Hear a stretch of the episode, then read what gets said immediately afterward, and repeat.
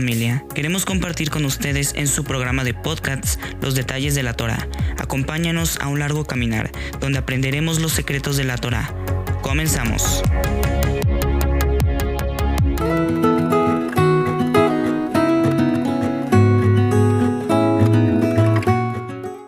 Shalom amada familia, queremos compartir con ustedes esta cápsula de la Parashá Bo, Ben. En este día analizaremos el capítulo 13, le llamaremos Camino a Pesaj.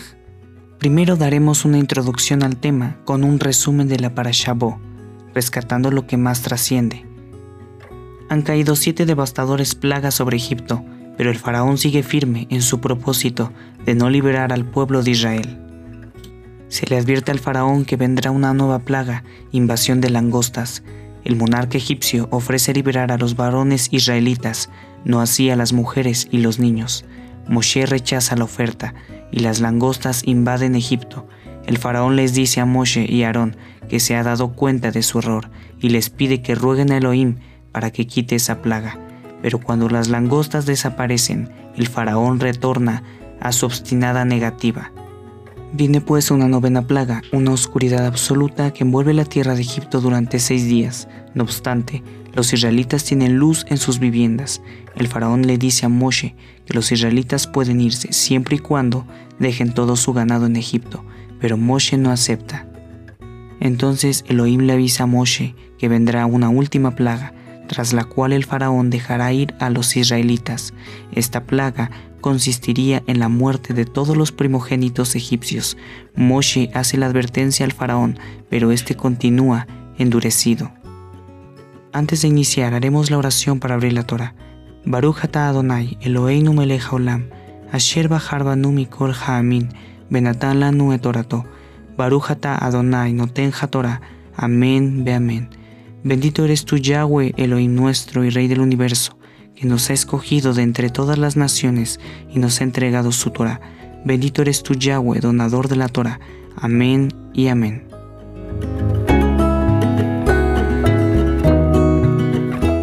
Leeremos dos pasajes distintos, pero se relacionan uno del otro.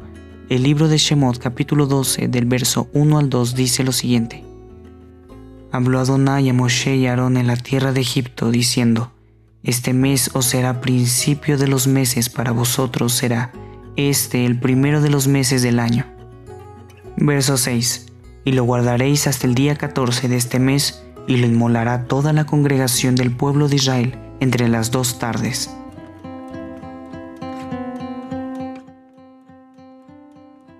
Verso 14 dice, Y este día os será en memoria y lo celebraréis como fiesta solemne para Adonai por vuestras generaciones, por estatuto perpetuo lo celebraréis. En estos versos vemos que Adonai le ordena al pueblo de Israel que guarden el mes de Aviv como primer mes del año, celebrando la Pascua el día 14 del mismo mes. A lo largo de cada cápsula encontraremos la conexión profética de cada fiesta del Eterno y cómo aplica en la vida del creyente. También podemos encontrar un detalle en el calendario de Adonai, lo que marcaría un antes y un después en todas las civilizaciones de las naciones. Podemos ver muchos ejemplos de pueblos donde ocupan un solo calendario, pero solo existe el único y especial, puesto que sería Israel la luz del mundo, reconociendo que el sacrificio de nuestro Cordero perfecto, Yeshua, es quien nos ha limpiado de nuestros pecados. De esta misma forma nos hacemos una pregunta. ¿Cómo ordenó Adonai celebrar la Pascua?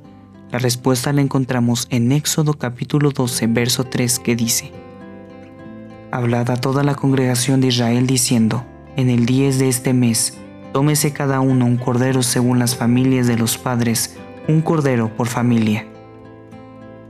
Los miembros de la casa debían tener una relación con el cordero. Esto es muy importante si analizamos lo que Yeshua hizo por nosotros. Dentro de las especificaciones, el cordero debía ser macho, tener un año de edad y no tener ningún defecto, lo cual debía ser inmolado entre las dos tardes, tal como el Cordero de Adonai, sacrificado por nosotros. En la carta a los Hebreos capítulo 4 verso 15 nos dice, porque Yeshua cumple todo conforme a la Torah. Porque no tenemos un sumo sacerdote que no pueda compadecerse de nuestras debilidades, sino uno que fue tentado en todo según nuestra semejanza, pero sin pecado.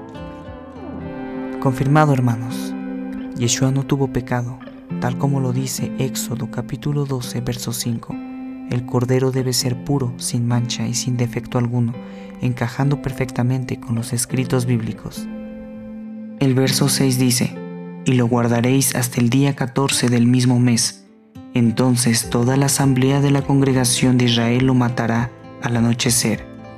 En este texto nos dice que había cuatro días especiales para examinar y determinar que el Cordero cumpliera con los requisitos.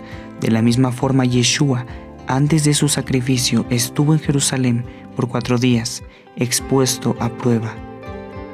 Pongamos atención a este capítulo 12, verso 13 y 14 porque actualmente diferentes religiones han quitado y manipulado el pacto perfecto que Adonai estableció desde los días de la creación, anulando y creando un evangelio diferente, tal como lo advirtió Pablo en la carta a los Gálatas, capítulo 1 del 6 al 9.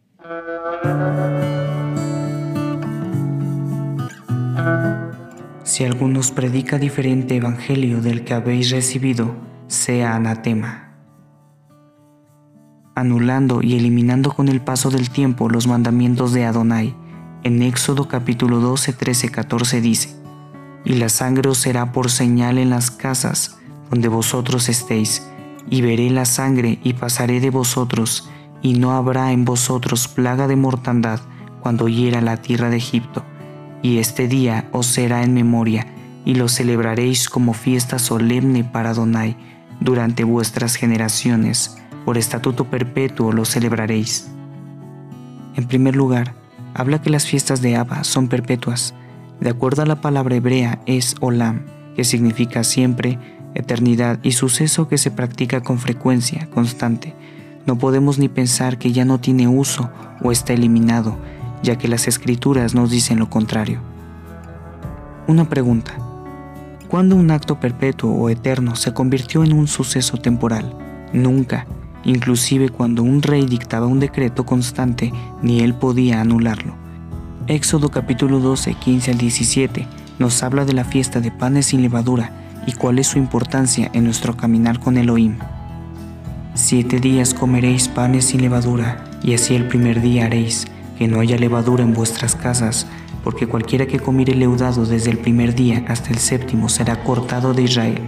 El primer día habrá santa convocación, y asimismo en el séptimo día tendréis una santa convocación. Ninguna obra se hará con ellos, excepto solamente que preparéis lo que cada cual haya de comer, y guardaréis la fiesta de los panes sin levadura, porque en este mismo día yo saqué vuestras huestes de la tierra de Egipto, por tanto guardaréis este mandamiento en vuestras generaciones por costumbre perpetua. El mandamiento nos ordena sacar de nuestra casa todo jametz o levadura. Debemos ser cuidadosos limpiando cada rincón porque simboliza nuestra vida espiritual. Amados hermanos, debemos prepararnos para la próxima fiesta de Pesaj, panes sin levadura, eliminando toda la levadura de nuestro corazón. ¿A qué me refiero con levadura del corazón?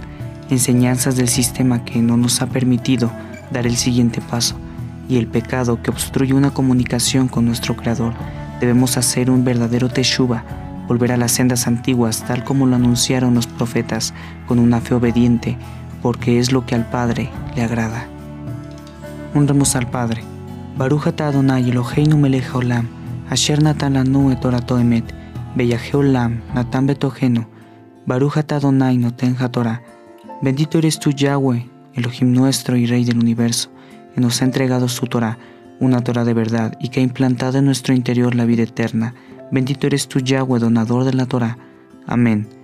Esperemos que este material sea de gran apoyo para todos ustedes, pueblo de Israel. Shalom Aleichem.